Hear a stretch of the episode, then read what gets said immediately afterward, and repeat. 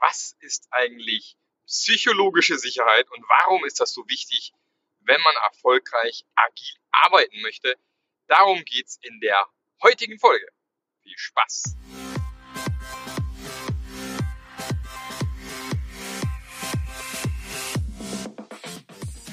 Der Passionate Teams Podcast. Der Podcast, der dir zeigt, wie du Agilität erfolgreich und nachhaltig im Unternehmen einführst. Erfahre hier, wie du eine Umgebung aufbaust, in der passionierte Agilität entsteht und vor allem bleibt. Und hier kommt dein Gastgeber, Marc Löffler. Ja, heute äh, was ganz Verrücktes. Ich sitze hier im Auto, auf der Autobahn, fahre nach Hause, habe noch, wie viel habe ich noch? Ja, noch zweieinhalb Stunden vor mir und ähm, habe gerade mal testweise aufgenommen über dieses lustige Mikrofon, ich nehme an, dass das das Mikrofon ist, über das man sonst Telefongespräche führt, was hier angeschlossen ist. Nur, weil ich habe ja keinen. Eigentlich könnte ich mal mit dem Lavalier das ausprobieren, aber habe ich zu Hause liegen gerade. Aber wieder mal eine gute Idee für mich, wenn man wieder nicht weiß, wann nimmt man Podcasts auf. Vielleicht ist das Auto der richtige Platz dafür. Vermutlich kann ich dafür jetzt nicht ganz so schnell fahren, weil sonst versteht man es vielleicht doch nicht so prickelnd.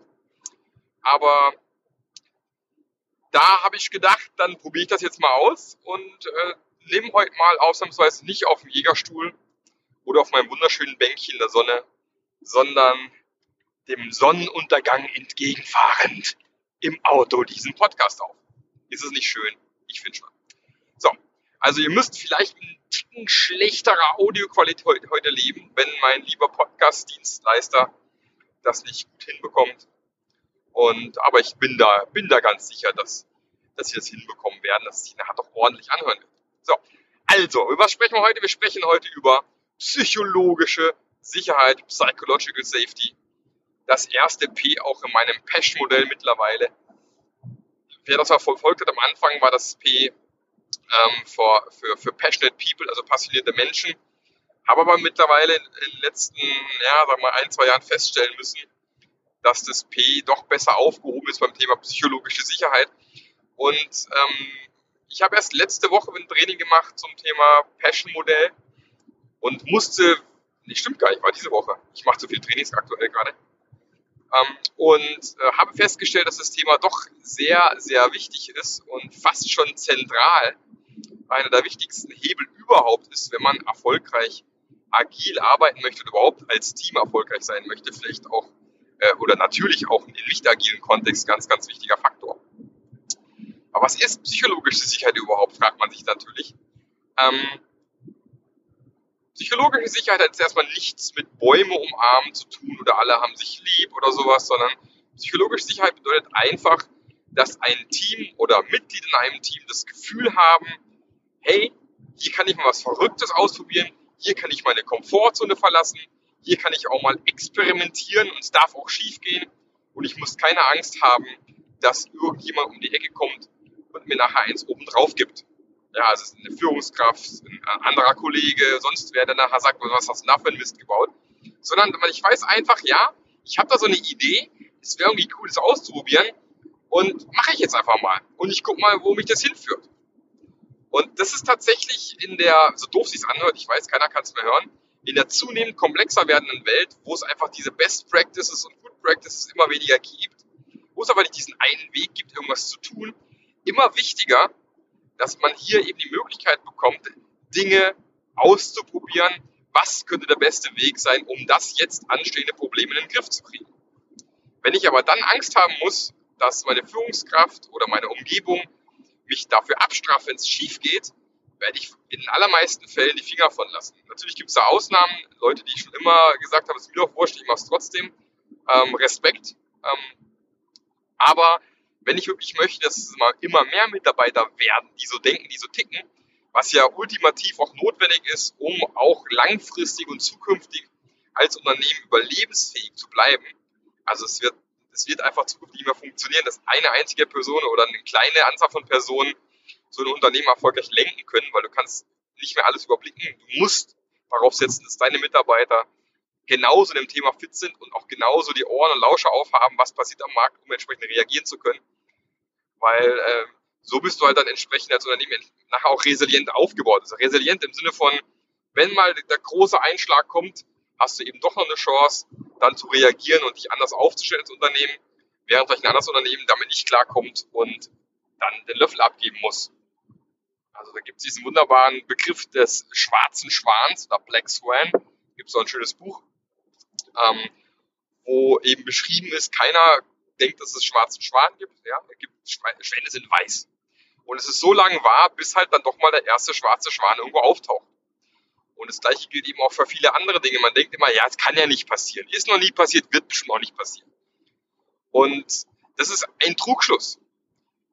Selbst wenn es bisher nie passiert ist, heißt es noch lange nicht, dass es nicht zukünftig doch mal eintreffen kann oder passieren kann.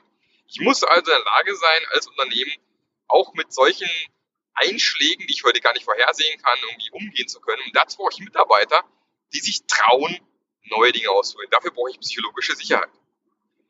Und tatsächlich ist das natürlich gar nicht so simpel zu sagen. Du machst Schritte 1, 2, 3 und du hast psychologische Sicherheit. So einfach ist es leider nicht. Es hat extrem viel damit zu tun, wie du mit Leuten arbeitest, ähm, wie du den Leuten gegenüber dich auch gibst und so weiter und so fort.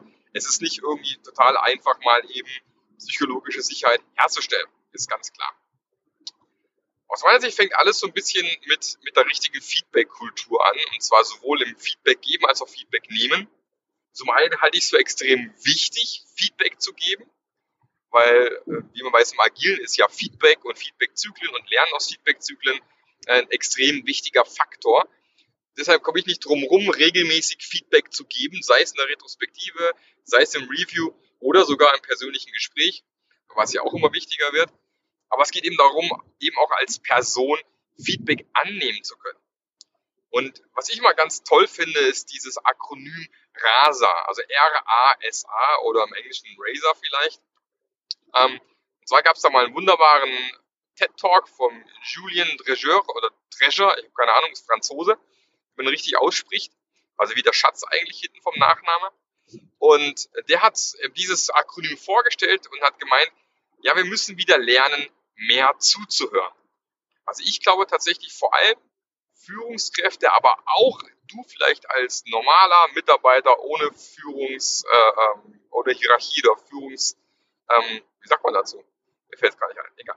Ähm, ist es trotzdem wichtig, äh, dieses Thema Zuhören zu steigern. Man, man kann, glaube ich, im Allgemeinen sagen, man sollte mehr zuhören, wie das man spricht. Und für denjenigen, der eben dann in dieser Rolle ist, dass er Feedback bekommt, gibt es dieses Rasa, also ich gebe jemandem Feedback.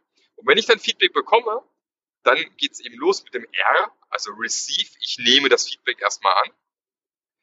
Ähm, dann kommt das A für Appreciate, also ich äh, sage, bedanke mich dafür, dieses Feedback bekommen zu haben. Ja, weil es immer wertvoll ist, egal ob positiv oder negativ. Natürlich kommt es darauf an, wie der andere mir Feedback gibt, ob das auch wiederum ordentlich ist oder ob der nur so auf der unter der Gürtellinie unterwegs ist. Aber normalerweise hoffen wir doch mal, der kann das ganz gut. Also ich habe dann das Appreciate. Dann kommt das S. Hier kommt das S, Radar, ja genau. Ähm, summarize, also sprich, ich fasse nochmal zusammen, habe ich dich richtig verstanden, dass du das und das sagst, dass du das und das gemeint hast, weil jeder kennt dieses Ding mit den drei Ohren, na, kennt jeder dieses Modell, dieses Drei-Ohren-Modell. Ähm, wir verstehen halt nicht immer das, ähm, was der andere vielleicht gemeint hat, was er sagen wollte. Und äh, deshalb ist nochmal wichtig nachzufragen, habe ich richtig verstanden, was du gesagt hast? Und dann eben auch nochmal speziell dieses A, das letzte A von Rasa, das Thema Ask Questions. Also dann nochmal nachfragen, in welcher Situation war das Ganze, wie kann es vielleicht anders oder besser laufen. Und es ist eben ganz wichtig bei diesem Feedback annehmen, dass man in dieser Haltung bleibt von ich rechtfertige mich nicht und sage nicht, warum ich das so und so gemacht habe, sondern ich bleibe voll, und ganz im Zuhörmodus, nehme das Ganze an, frag aktiv nach und nehme es einfach für mich mit. Ja? Ist völlig, eigentlich ist es völlig banan und völlig egal, warum es passiert. Es juckt ja keinen. Ist halt passiert. Du wirst selbst am besten wissen, warum es passiert ist. Es geht einfach nur darum, dass du selber das Feedback einfach annimmst und mitnimmst und sagst, okay, danke fürs Feedback und dann kann es weitergehen. Also das halte ich schon mal für eine coole Sache. Ich weiß zum Beispiel, dass Spotify, ähm, da gab es ja eine Folge vor ziemlich genau einem Jahr, wo ich ähm, mit, äh, mit dem Engineering Manager von Spotify gesprochen habe. Die haben tatsächlich auch intern äh, Trainings für Feedback geben und bekommen. Und ich glaube, es ist eine ganz, ganz wichtige soziale Kompetenz, in der man im Unternehmen investieren sollte, um einen kleinen Schritt Richtung psychologische Sicherheit zu machen.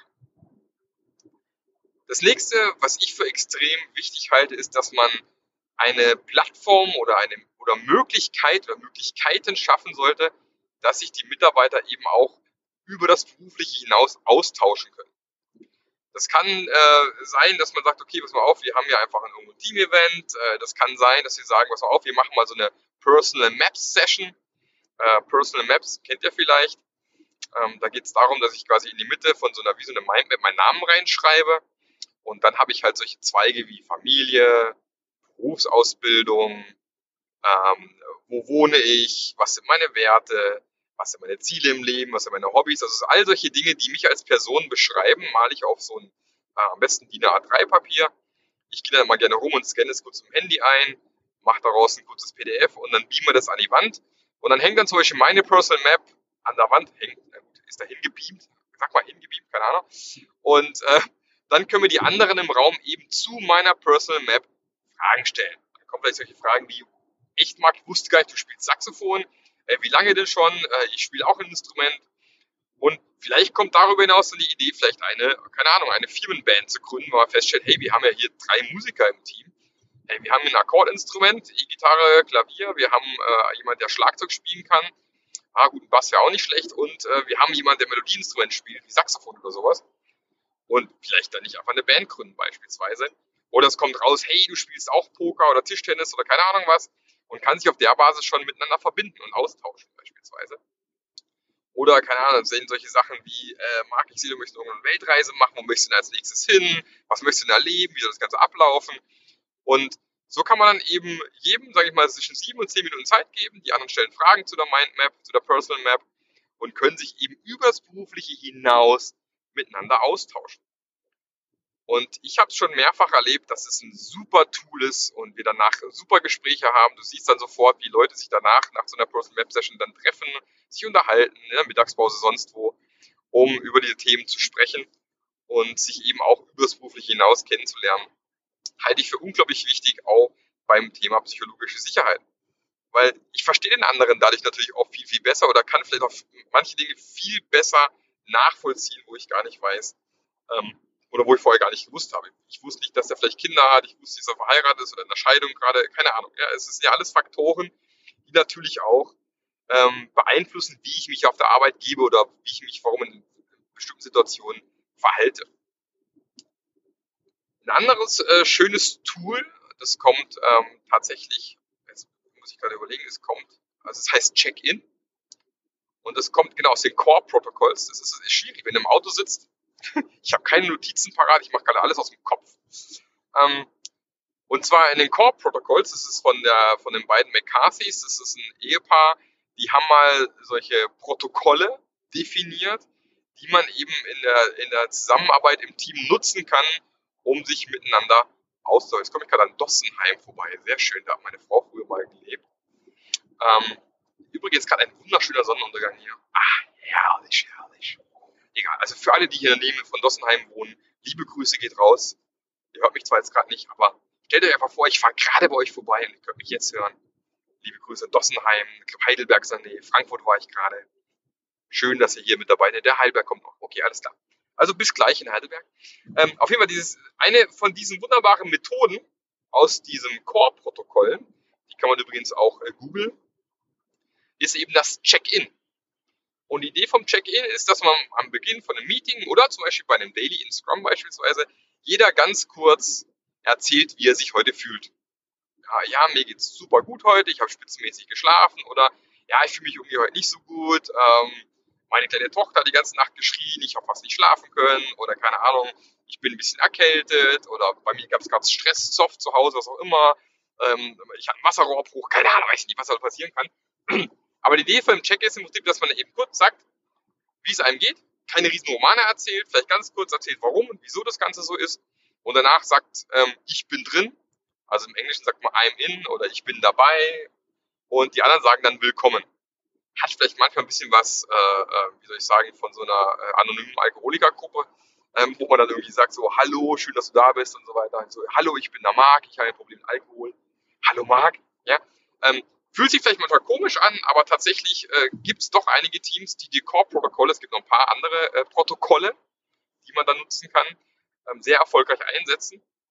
Und die, die Idee ist einfach, ja, dass man ja häufig auf Leute vielleicht im Team trifft und sich wundert, warum ist er so kacke drauf oder warum reagiert er so blöd plötzlich.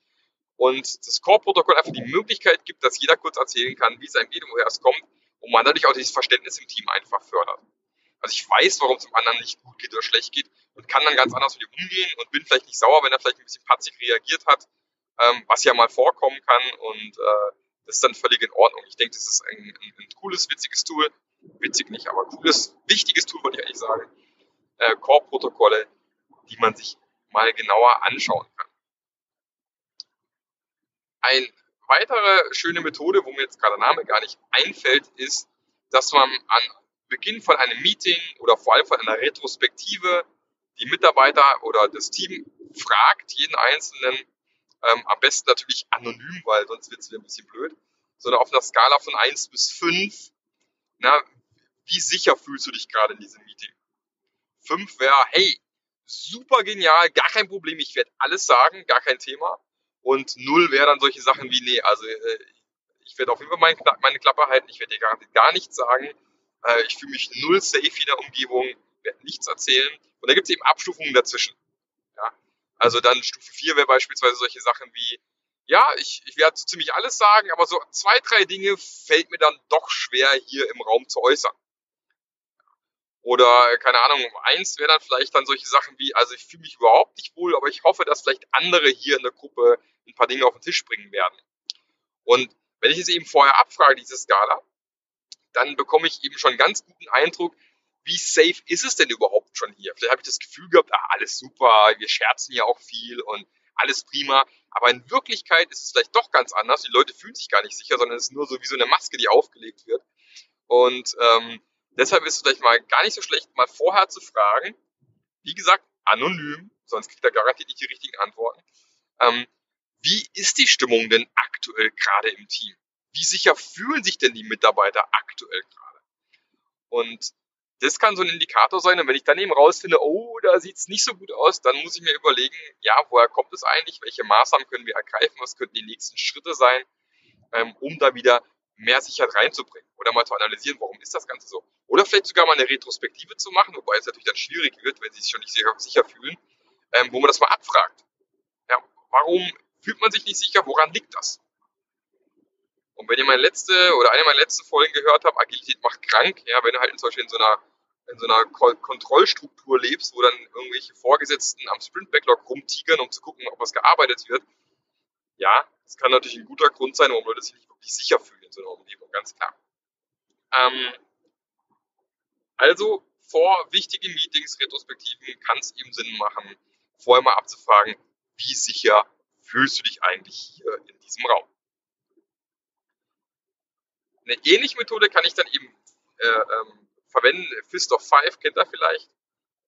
Dass ich, wenn ich Entscheidungen treffe, also lasst uns das und das machen, ähm, ist ja manchmal nicht genug zu sagen, wer ist dafür, wer ist dagegen. Das ist wäre wär ziemlich ungenaue Abfrage, sondern eben auch mit einer Abfrage ähm, von Faust heißt voll dagegen bis alle Fünfe. Äh, ich bin voll dabei, unterstütze es voll, voll und ganz. Kann da alles mit dabei sein, dass man äh, fragt eben zum Beispiel, ja, sind alle mit der Entscheidung einverstanden und man dann eben sagt, zeigt eure Hände und eben wenn halt viele mit fünf und vier sind oder drei vielleicht auch noch, dann weiß man ja, okay, die meisten sind voll dabei. Aber sobald dann die erste mit einem Finger oder vielleicht sogar eine Faust dann da ist, was heißt voll dagegen, ähm, da muss man ganz klar sagen, sobald einer voll dagegen ist, muss man sich das Ganze nochmal genau anschauen. Und ähm, weil Faust heißt jetzt tatsächlich, ich bin dagegen, unterstütze das Ganze auch nicht. Während ein Finger, weil ich es auch richtig im Kopf habe, ähm, bedeutet, ja, ich bin dagegen, aber wenn es alle anderen wollen, bin ich dabei. Beispielsweise drei äh, Finger ist, soweit ich so richtig im Kopf habe, ist, ähm, ist mir eigentlich egal. Links und rechts und juckt mich nicht, betrifft mich sowieso nicht. Da bin ich raus aus der ganzen Geschichte, bin neutral im Ganzen gegenüber beispielsweise. Und es kann eben auch helfen, ähm, Entscheidungen nicht über den Kopf anderer hinweg zu treffen, sondern eben mal abzufragen. Ich habe das gerade eben, ich fahre gerade äh, nach Hause von einem Kanban-Training und ähm, da ging es jetzt, es ist Freitagnachmittag, man möchte vielleicht mal einen Feierabend und ich habe gesagt, es gäbe die Möglichkeit, dass ich früher fertig mache, um halb vier schon Schluss mache, Ähm, oder wir ziehen es halt voll durch. Ähm, wer ist dafür, schon um halb vier Schluss zu machen? Kurze Abfrage. Und dann kam halt einer mit einer Faust und einer mit einem Finger. Dann haben wir gesagt, okay, in dem Fall ziehen wir das Programm komplett durch, gar kein Problem. Aber es hat die Möglichkeit eben gewesen, für die Mitarbeiter zu sagen, okay, möchte früher Schluss machen, dann wäre es auch in Ordnung gewesen. Aber man sollte man sich dann eben nicht, sobald es einen gibt, nicht darüber hinwegsetzen und sagen, machen es trotzdem. Das macht dann keinen Sinn, wollen nicht abfragen. Ja, ganz klar. Also ist auch ein sehr, sehr schönes Tool, was man hervorragend verwenden kann. Aber tatsächlich aus meiner Sicht das wichtigste und am schwersten zu erklärende Tool ist das echte Interesse an deinen Kollegen und deinen Mitarbeitern. Und ähm, da gibt es mehrere Faktoren, die wichtig sind, finde ich, für eine, für eine gute Führungskraft, die so eine Umgebung schaffen will. Zum einen muss eine, muss eine gute Führungskraft in der Lage sein, auch ähm, zu zeigen, dass er selber auch verletzbar, verletz, äh, verletz, ja, verletzbar äh, ist, dass er selber auch Fehler macht, dass seine Entscheidungen auch nicht alle 100% immer die richtigen sind. Und das sagt sich relativ einfach natürlich jetzt in den Worten, aber äh, ist ja Blödsinn, sich dann für die Leute zu stellen und sagen, hallo, äh, ich bin der Marc, äh, ich bin auch verletzlich, ich mache auch Fehler. Da gucken einen wahrscheinlich alle mit großen Augen an. Ja, das ist ja Blödsinn. So macht man das natürlich nicht. Sondern es ist einfach situationsbedingt, äh, dass man vielleicht dann eben auch kurz erzählt, du, äh, ja, mir ist jetzt echt was Doofes passiert heute Morgen und eben auch über seine Fails mal berichtet, vielleicht, die so passiert sind. Situationsbedingt. Das kann man nicht einfach erzwingen, sondern es passiert dann halt einfach irgendwann mal. Dass man einfach zeigt, du, ich bin auch offen. Ich rede auch über offen über alles. Ich rede auch über die Dinge, die schiefgegangen sind, mir völlig offen. Weil es öffnet dann wiederum den Raum, dass eben die anderen Kollegen, die anderen Mitarbeiter eben auch eher bereit sind, offen zu sprechen, wenn bei ihnen was nicht funktioniert hat, weil sie eben nicht die Angst haben müssen, ja, äh, der Hauptmann ist oben drauf, sondern wissen, ja, dem passiert ja auch mal was, da geht ja auch mal was schief beispielsweise. Also dieses zeigen, ich bin auch nicht perfekt, ich mache auch Fehler und äh, nicht nach außen so diesen, diesen äh, wie soll ich mal sagen, diesen, diesen Abperleffekt zeigen, nee, ich bin hier der 100% Mann und ich kann alles am besten und ich mache nie Fehler, kann auch helfen, um eine Umgebung zu schaffen, wo die Leute wissen, ja, wir lernen alle dazu, wir machen alle Fehler und deswegen ist es auch in Ordnung, wenn wir mal Dinge ausprobieren, die nicht gut funktionieren. Beispielsweise. Halte ich für extrem wichtig. Das andere habe ich ja gerade eben gesagt, echtes Interesse zeigen an den Leuten. Ich bin zum Beispiel von Natur aus total neugierig, ja. Ich könnte Leute stundenlang zuhören und befragen und will wissen, wo kommen die her, wie ticken die, was arbeiten die, was macht ihnen Spaß. Und das merken die Teilnehmer auch immer in meinen Trainings. Ich habe eigentlich noch nie ein Training gehabt, wo es am Ende hieß, äh, war, war, die Gruppe war total komisch witzigerweise bei meinen Trainings höre ich am Ende immer, es war eine total tolle Gruppe und hat total Spaß gemacht. Ich hatte noch kein Training, wo es anders war. Und scheinbar ist es aber nicht immer so. Woran liegt es unter anderem? Es liegt unter anderem daher, weil ich wirklich in dieser Vorstellungsrunde nicht nur frage, äh, äh, wer bist du, wo arbeitest du, sondern ich, ich frage zum Beispiel nach dunklen Geheimnissen, nach abgefahrenen Hobbys. Und ich frage auch nach. Ja? Und das mache ich aber nicht irgendwie gewollt oder, oder weil mir das jemand gesagt hat, sondern weil ich einfach ein echtes Interesse an den Leuten in meinen Trainings habe. Wer ist da? Wer sitzt da? Was hat er für Hobbys? Was treibt ihn an? Was findet er spannend? Und auf das ich oft auch im Training nochmal zurückgehe und nochmal nachfrage. Und als ich selber, selber früher Führungskraft war, war das schon genauso. Ich war schon immer interessiert an meinen Leuten. Immer schon wollte ich wissen, was, was die antreibt, was die ticken, was ihnen wichtig ist. Ähm, auch wenn man nicht immer alles teilt, aber es ist halt spannend, die Person auch wieder, wie gesagt, vorhin schon mal, hinter dem Beruflichen irgendwie kennenzulernen und zu wissen, äh, wo kommt er eigentlich her, wer ist das? Ähm, und es merken die Mitarbeiter, dass da ein echtes Interesse da ist. Kann man das trainieren? Ja, weiß nicht, schwierig, glaube ich. Äh, also wenn du selber nicht neugierig bist, wie willst du dann Neugier heucheln? Das merkt, dann, das merkt man natürlich sofort. Ja. Auch das ist wieder was, wo ich, wo ich jetzt echt, wo mir schwerfällt zu sagen, so, Jetzt geh mal zu deinen Mitarbeitern und, und, und stell mal Fragen. Ja, die denken, hat das jetzt alle? Der hat mich noch nie irgendwas gefragt. Irgendwas ist komisch, ist irgendwas faul. Ist eine Kündigung jetzt irgendwie angesagt und der will gucken, wen er rausschmeißen kann? Ja, also das ist so eine Sache, ja, ähm, wo, wo dann schwierig wird. Ich bin zum Beispiel auch früher sehr gerne durch die Abteilung gelaufen und habe spontan mit Leuten gesprochen. Das habe ich auch von Tag eins immer so gemacht. Ich war nie jemand, der in seinem Büro gesessen und ist und dann gewartet hat, bis er nach Hause gehen konnte, wie mein Ex-Chef. Der kam morgens rein, durch die Abteilung gelaufen, in sein Büro, Türe zu und abends aus diesem Büro wieder raus, durch die Abteilung durch nach Hause. Der ist nie in der Abteilung gewesen, wenn nicht irgendwo, wenn er nicht irgendwas von irgendjemand wollte, ganz dringend. Und ähm, im Japanischen gibt man das unter Begriff Gemba Walks, ja, also go and see, sprich geh dorthin, wo die Arbeit passiert, rede mit den Leuten. Ähm, auch da ist gleich Thema wieder. Du erwischst die Leute gerade in Situationen, merkst vielleicht, oh, der ist gerade frustriert oder ärgert sich über irgendwas und kannst dann konkret ins Gespräch mit der Person gehen. auch da wieder, ich bin von Natur aus neugierig und äh, höre mir das immer gerne an, was sie zu erzählen haben, finde ich total spannend.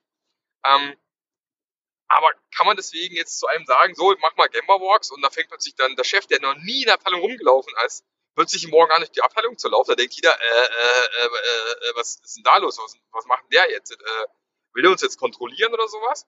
Ja, also sieht man halt, wie, wie schwierig das ist, so die Balance zu finden, ähm, das richtig hinzubekommen. Also da werden wahrscheinlich vorher andere Schritte notwendig. Und es ist was, was ich unter anderem, wenn ich dann mit Führungskräften arbeite, eher im Einzelcoaching dann eben rausfinde, dass ich erstmal zurückspiegel, was erlebe ich so im Arbeitsalltag mit der Führungskraft, wenn ich damit dabei bin, um dann zu gucken, was könnten so die ersten Schritte sein, um, um da eine offenere Kultur hinzubekommen, um Richtung psychologische Sicherheit zu laufen. Und es sind natürlich alles Faktoren, ähm, wo vor allem äh, in Scrum-Teams der Scrum Master gefragt ist oder der gute Teamleiter gefragt ist oder ähm, ja, die genau in so einer Umgebung arbeiten sollte, aber eben auch du und jeder andere normale Mitarbeiter, der jetzt dazu hört, ihr seid alle gefragt, ja, da so eine Kultur zu schaffen, um sich psychologische Sicherheit zu bekommen, weil wenn ihr wirklich agil arbeiten wollt, braucht ihr so eine Kultur, weil ihr wollt experimentieren, ihr wollt Dinge ausprobieren, ihr wollt über euch hinauswachsen und es werdet ihr euch nur dann trauen, wenn ihr in einer Umgebung seid, wo ihr das Gefühl habt, hier kann ich das machen, hier kann ich mich trauen, ist absolut gar kein Problem. Und ich würde mich tierisch freuen, wenn ihr mal so ein bisschen erzählt, was eure Erfahrungen bisher sind so zum Thema psychologische Sicherheit, was ihr so bisher gemacht habt, um das Ganze zu bekommen. Und äh, ich wünsche euch viel Spaß, auch bei immer, was auch immer ihr wieder mal tut. Gerade aktuell, ich bin jetzt zum Beispiel gerade bei ein Heidelberg, fahre weiter Richtung Karlsruhe jetzt. Ähm, und grüße alle hier in dieser Gegend. Wünsche euch einen fantastischen restlichen Tag. Wenn ihr auf dem Weg zur Arbeit seid, ich weiß, dass viele von euch das ähm, am Sonntag runterladen oder am Montagmorgens dann zur Arbeit fahren. Ähm, ich wünsche euch eine fantastische neue Arbeitswoche. Ähm, sorgt alle mit dafür, dass wir einfach eine geilere, agilere Arbeitskultur bekommen. Und es hat nichts damit zu tun, nochmal irgendwas Scrum Framework einzuführen, sondern hat viel mehr damit zu tun, dass wir Umgebungen schaffen, wo tatsächlich experimentieren und lernen okay sind, wo Fehler machen okay sind, wo wir alle wachsen können. Und wenn wir da alle zusammenhalten und alle zusammen mitarbeiten, dann schaffen wir es auch, dass nachhaltige Agilität entstehen kann. Und da wünsche ich euch viel Spaß und viel Erfolg dabei. Und ansonsten noch einen fantastischen Tag, einen wunderschönen Abend.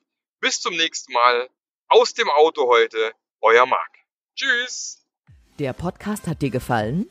Dann sorge auch du für eine agilere Welt und unterstütze diesen Podcast mit deiner 5-Sterne-Bewertung auf iTunes. Und für mehr Informationen besuche www.marklöffler.eu. Bis zum nächsten Mal.